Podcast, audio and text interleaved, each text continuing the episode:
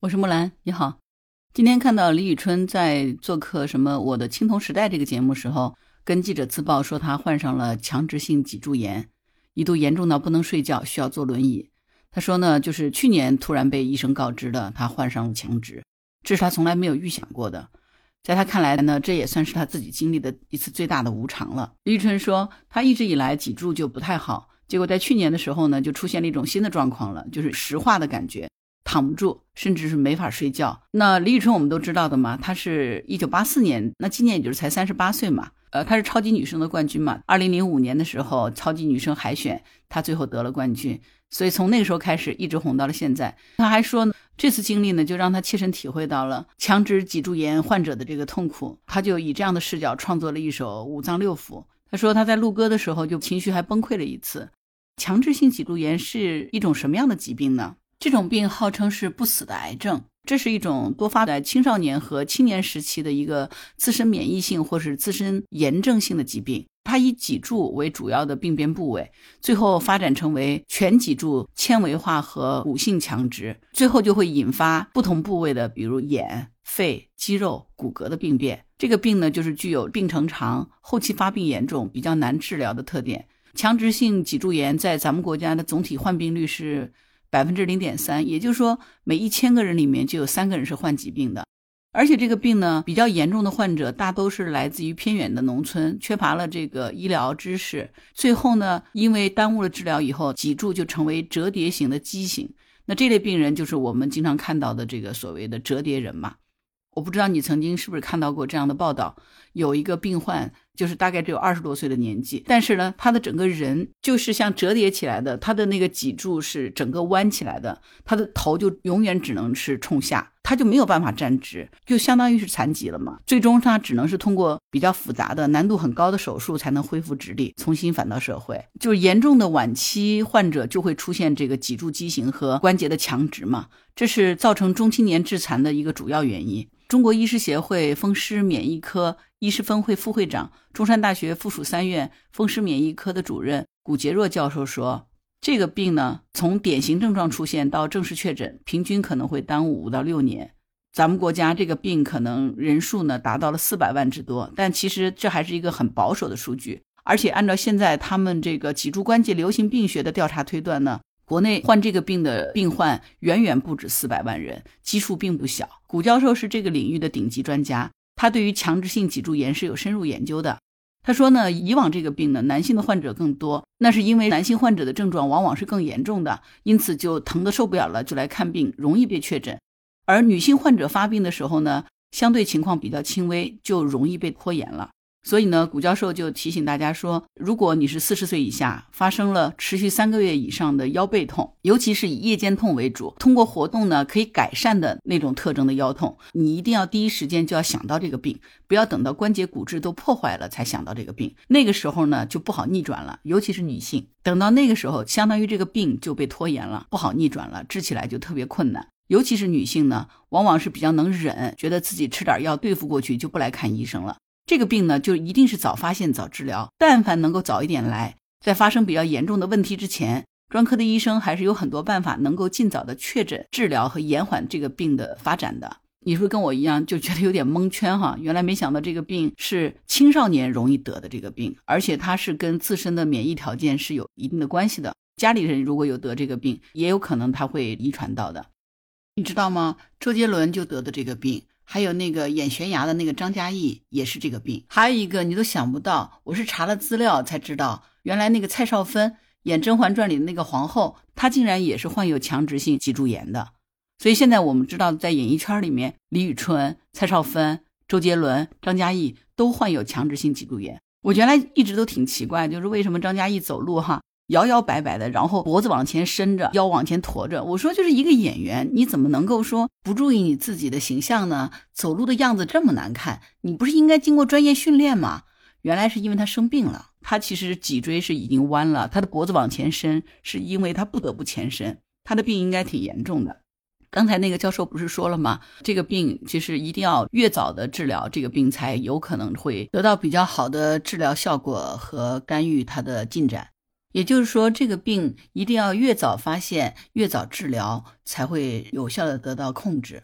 你看，张嘉译和周杰伦两个人不是都得了这个病吗？你有没有发现，张嘉译呢就是弯腰驼背，但周杰伦却能打篮球？因为强直性脊柱炎，它主要是侵犯的是脊柱，而且会慢慢的延伸到周围关节，它是一种慢性的进行性的炎症疾病，它可能会波及到你的任何关节，但是主要以脊柱关节为主。那我们都知道，咱们人的那个脊柱不就是你背后的整个身体的躯干支撑嘛？所以弯腰驼背了嘛？的确，我记得很多年前，周杰伦曾经自曝过，说他自己是有这个病的，是属于自身免疫系统的这个遗传病。他的病史是因为有家族性的遗传，他叔叔和他得的是同一种病。这个发病期是在二十岁到四十岁的这个阶段。中学的时候有一次打篮球回家，突然发现他没有办法平躺睡觉了，必须侧着躺才行。而且呢，他背部就疼痛异常，就是甚至于说痛到连那个锁骨都痛得不行了。后来呢，就到医院去检查，以后呢，经过治疗，病痛得到了缓和，但是他还是有不时的会发病。再后来呢，他爸爸的一个朋友建议让他去试试推拿，没想到这一推拿呢，症状就更加严重了，然后就又回去进行了彻底的血液检查和诊治，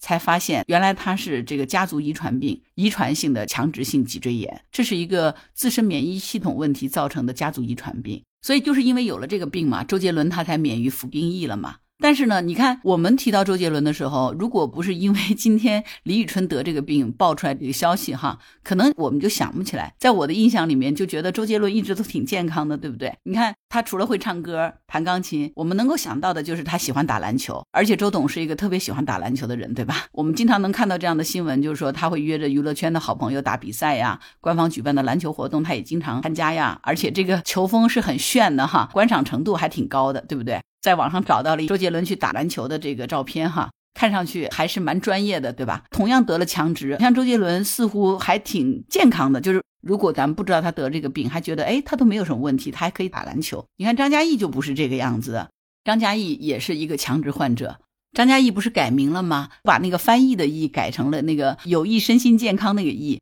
据说是他改这个名，就是希望自己能够越来越好，哈。我估计是不是也是因为他希望自己的这个病会越来越好。我们能明显的看到张嘉译，他这个身体状况就越来越差了。我看了一下最近他的一张近照，他那个驼背程度看起来都已经很像一个六七十岁的老人了。但实际上张嘉译七零年的嘛，那他今年也不过才五十二岁，但是看起来他就非常苍老，明显的跟他这个年龄是不相符的，对不对？为什么会这样子呢？同样是强直性这个脊椎炎，那为什么张嘉译就弯腰驼背，但周杰伦却能打篮球呢？前面那个古教授不已经说了吗？这个强直性脊柱炎并不能根治，但是它是可以控制的。如果患者能够早期诊断、合理治疗，它是可以达到控制症状以及改善愈后的这个结果的。一般的治疗手段也就是用药、不用药，还有就是手术治疗一些综合办法。通过这些治疗手段以后呢，就能够缓解疼痛以及早晨僵硬，控制和减轻他这个炎症的发展。周杰伦的强直呢，是在他读中学的时候就发现了。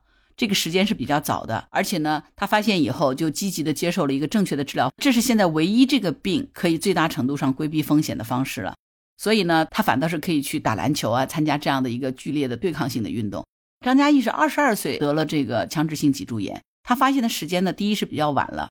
第二一个呢，他当时没有能够接受合理的治疗。中央台不是有一个栏目叫开讲了吗？呃，有一次的嘉宾就是张嘉译嘛，他自己在节目里介绍说。他是二十二岁得的强直性脊柱炎，发现的时候就已经比较晚了。但是呢，他当时并没有接受合理的治疗，其实还是因为不懂嘛。他认为只要休息一下就好了。结果呢，他后来就进了演艺圈。那进了演艺圈，我们也知道，其实当演员是蛮辛苦的。他也挺努力的，因为这个疾病带来很大的困扰。他每天都要比别人早起半个小时，甚至于一个小时，要用热水来冲这个后背，因为他睡了一个晚上以后呢，他整个后背都是僵硬的，是没有办法正常拍戏的。因为治疗的这个时间不同呢，就导致于说张嘉译得了这个强椎以后呢，身体受影响的程度就有很大区别。就是因为他没有能够及时的去进行很好的治疗，那我们今天就看到张嘉译他走起路来已经是真的驼背驼下去了，而且是不由自主的。张嘉译不过就是五十岁出头，但是他整个弯腰驼背的样子已经像一个六七十岁的老头一样的了。那这个不仅是影响他的健康嘛，那我觉得作为一个演员来说，这就大大影响了他去创造和塑造角色这样的一个能力。那严格意义上，他这个疾病造成了他的演艺生涯，其实可能就受到巨大的影响。否则的话，作为一个男演员来说，他随着年龄增长，他本来可以扮演更多好角色。所以其实你看，我们一个人得了病哈，并不可怕，其实最可怕的是不明白、不知道，可怕的是自己没有意识到它的严重性，也没有及时的去配合医生做治疗，又无知。所以聊到这儿呢，我就想说哈，因为李宇春她自曝自己患了强直这个病，可能要需要我们引起重视的。这个强直的病啊，它是和全身的免疫系统密切相关的，它是免疫系统方面的疾病，它和颈椎病、腰椎病是完全不同的一种疾病。在咱们国家，男女的患病比例是四比一，发病的高峰期是二十岁到四十岁，而且呢，这个病它是有遗传性的，家族里头如果父母、子女、兄弟姐妹这个患病发病率是达到了百分之三十一点三的，这个比例还是相当之高的啊。那这个病呢，真的是不能够侥幸的，一旦确诊了，就需要进行正规治疗。它虽然是没有办法痊愈，但是它是可以将病情控制在早期阶段的。如果说不做前期的干预和治疗，任由它发展至晚期，那就会出现非常严重的并发症了。可能不见得瘫痪，但是也绝对是生不如死的。发展最后就有可能真的就是折叠人，相当于你的腰弯成了一个对折的九十度，腰就它直不起来了。这个时候你只能通过更加精密的手术，才有可能让你的腰重新直起来。而且这个病的发病呢是比较隐蔽的。一般早期的表现就是腰背部的持续疼痛和沉僵，就是你早上起来可能感觉到身体是比较僵硬的。那个时候其实就一定要小心了，有可能你就得了强直。那如果说你忽略它，就认为说，哎，我可能就是没有休息好呀，我睡一觉就好了，这样很有可能耽误病情。所以这个时候你一定要及时到医院的风湿科进行规范的诊治。来确认是不是强直，通过诊治才有可能避免你引发关节畸形、功能丧失，甚至于残疾，累积到你自己全身。目前咱们国家呢，至少有四百万强直患者，但是对于这个疾病来说，知道的人可能是少之又少的。平常我们都把它当成了一个普通的腰肌劳损来看待，有可能贻误了这个病情。哪些人容易患这个病呢？比如说是一些需要久坐的职业人员。比如上班族啊，还有就是跑运营的一些司机啊，因为你的那个姿势是相对比较固定的哈，它就容易影响这个关节的活动。那开车的时候呢，车辆震动也容易导致这个脊柱受损伤的。另外一个呢，长期暴露在这个寒冷啊、潮湿的环境里，或者是冷水的这个刺激，都是有可能会诱发这种疾病的。一旦患上以后呢，最直接的表现就这个腰椎不住的疼痛，同时呢，你的肢体僵硬。这些相应的症状就会跟着出来，那一定要起身活动以后才会有所缓解。这个病要怎么样才能够避免患上呢？呃，医生的建议就是说，一个是要避免长时间的维持某一种姿势不动，比如久坐，啊，那你就需要定时的站起来活动活动身体。平时睡觉的时候呢，最好是要采取平躺的姿势，同时避免睡在这个太软的床上。还有一个呢，就是在寒冷的天气里面要做好保暖工作，千万不要只要风度不要温度。所以呢，你看冬天也来了哈，这个病呢也容易在青少年这个阶段就容易多发，它还真的不是老年病。我还记得我小的时候有一次，我说我腰疼，我妈那时候就还说，老话说小孩哪有腰啊，你的腰在哪儿？你怎么会疼呢？其实呢，可能我们很多传统的观念里面，可能会对这个病的诊治造成一定的延误，所以我们一定要注意到了，如果。你家里的小朋友，或者你你身边的朋友，比较年轻的朋友，出现了这样子，早上起来这个人沉僵了，或者说腰背部持续疼痛，连续好多天了，千万不要就觉得说这就是个腰肌劳损，我歇歇就好了，最好要尽快的去医院的风湿科去进行规范的诊治，去查一查，如果能够排除，那最好了，对不对？那如果真的查到了，也可以通过早期的干预治疗。至少我们可以像周杰伦一样的，虽然得了病，但是还是可以在篮球场上驰骋的。那张嘉译这个就是被耽误了病情，对不对？所以呢，冬天来了，今天聊这个栏目呢，其实我并不是说想让大家来进行养生，而是说在某些时候，秋冬季节关节容易出事情，所以咱们一定要穿的暖和一点，注意保暖，不要让我们的关节受到伤害，避免强直性脊柱炎的发生。今天是十月十二日，世界关节日，所以我们要好好的照顾好自己的身体，让我们的人生过得更加幸福和美好。就算是美好的人生，我们也得有这个身体